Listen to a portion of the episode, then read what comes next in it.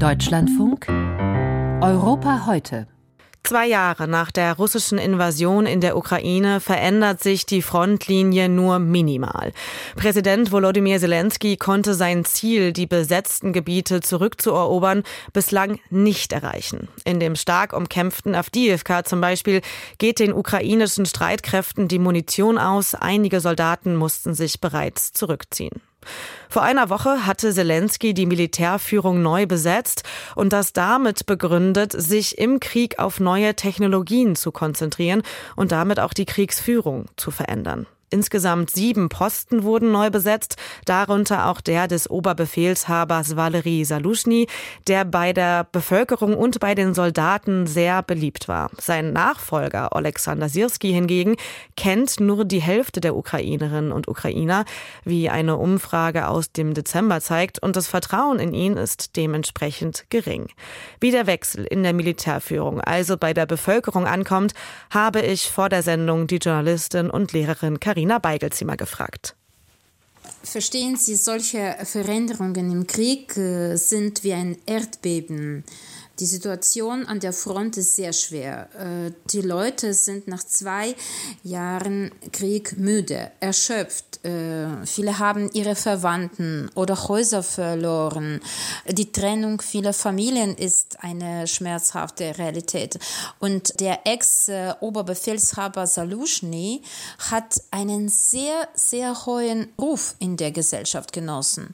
Für äh, viele Ukrainer war er wie ein Symbol, ein ein Symbol der Unbesiegbarkeit, eine Art Mauer. Und der Wechsel an der militärischen Spitze hat daher viel Unsicherheit in der Bevölkerung ausgelöst. Wie äußert sich denn diese Verunsicherung? Äh, sie zeigt sich äh, zum Beispiel durch gesteigerte Unruhe und vermehrte Diskussionen über die Zukunft des Landes. Die Menschen äußern ihre Sorgen über die Auswirkungen der neuen Führung auf die bereits äh, schwere, belastete Situation an der Front. Und es gibt auch Befürchtungen, dass sich die politische Situation destabilisieren könnte. Aber das sind jetzt nur Befürchtungen. Wenn Sie sagen, es gibt viele Diskussionen über die Zukunft, wo finden denn dann diese Diskussionen statt? Also auf der Arbeit und im Familienkreis mit Freunden oder auch tatsächlich ganz öffentlich durch die Medien? Äh, überall, die findet äh, überall statt. Äh, jetzt hört man Kritik an Präsident Zelensky und diese Kritik ist jetzt präsent und es ist unübersehbar, dass sein Ruf jetzt ein bisschen leidet. Nach der gescheiterten Sommeroffensive der Ukraine ist Zelensky dringend auf militärische Erfolge angewiesen, um sein Ansehen zu stärken. Und die jüngsten Personalwechsel können durchaus als Reaktion auf diese Misserfolge verstanden werden, was zusätzlichen Druck auf den Präsidenten ausübt, effektiv ihre Strategien zu entwickeln. Aber diese Kritik ist nicht äh, nur irgendwie äh, hinter vorgehaltener Hand zu hören, sondern auch sehr öffentlich, sowohl in sozialen Netzwerken als auch in den Medien. Jetzt hat man aber in der Vergangenheit tatsächlich eher selten Kritik an äh, Zelensky gehört. Können Sie schon abschätzen durch Ihre Gespräche und Zuhören in der Gesellschaft, wie stark sein Ruf jetzt leidet durch diesen Wechsel, den er vorgenommen hat in der Militärführung? Ja, ich habe gesagt, dass sein äh, Ruf leidet und dass seine Umfragewerte jetzt äh, fallen. Äh, und dieser Schritt, äh, ich meine, Personalwechsel, kann ihn entweder zum Erfolg bringen oder zu einer Niederlage. Und ich habe auch mit sehr, sehr vielen äh, Soldaten darüber äh, gesprochen und kann Ihnen auch erzählen, was Sie mir berichtet haben. Gerne. Äh, während äh, meiner Interviews in den letzten Tagen habe ich eine Vielzahl von Meinungen gehört. Äh, einige Soldaten sind enttäuscht. Ja, sie sind von Zelensky enttäuscht und sie bezeichnen den neuen Generalstabschef Sirski als den Metzger. Sie sehen ihn als jemanden, der das Leben seiner Soldaten nicht so schätzt, wie es Salushny getan hat und Befehle ohne Rücksicht umsetzt äh, oder zumindest versucht, dies zu tun.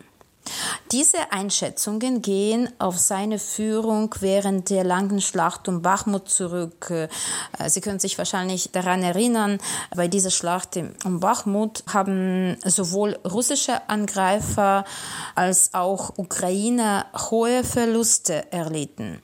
Sirski ist sich dieser Vorwürfe bewusst. Vor einigen Tagen schrieb er auf Telegram, das Leben und die Gesundheit der Soldaten waren und äh, bleiben der wichtigste oder der größte Wert der ukrainischen Armee. Ob sich dies in der Realität bewahrheiten wird, wird von einigen angezweifelt und äh, bleibt abzuwarten.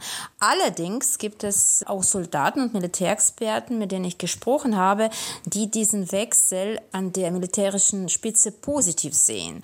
Sie argumentieren, dass Alexander Sirski Kaspersky und sein neues Team über eine beachtliche Erfahrung verfügen und bereits zahlreiche Erfolge vorweisen können. Zum Beispiel bei der Verteidigung von Kiew oder bei der erfolgreichen Gegenoffensive in der Region Kharkiv. So, die Meinungen sind wirklich jetzt unterschiedlich. Sie haben mit der Bevölkerung gesprochen, Sie haben mit äh, Soldaten gesprochen und da zeigt sich ja auch eben dieses sehr unterschiedliche Bild. Auf der einen Seite ähm, Sorgen und Ängste wegen der Wechsel, aber es wird auch anerkannt, dass CSG ja im Verlauf des Krieges ja einiges geleistet hat. Sie haben von Kiew angesprochen, aber auch ähm, bei Kharkiv hat er die russischen Truppen zum Rückzug gebracht. Wenn wir, genau. man jetzt zum Beispiel auf die Mobilisierung schaut in der Ukraine, kann man da schon absehen, ob jetzt äh, die Militärführung die Mobilisierung einfacher oder doch eher schwerer machen könnte, wenn man die ganzen Sorgen und Ängste betrachtet? Ob die schwieriger wird, äh, bleibt einfach abzuwarten. Das Gesetz wird äh, erst im März verabschiedet und wir werden dann alle Details kennen. Nach dem Wechsel in der Militärführung in der Ukraine sind Soldaten und Bürger verunsichert. Ob sich das negativ auf die Mobilmachung auswirken könnte, ist noch unklar, sagt die ukrainische Journalistin und Lehrerin Karina Beigelzimmer. Im März soll über ein neues Gesetz zur Mobilmachung in der Ukraine abgestimmt werden.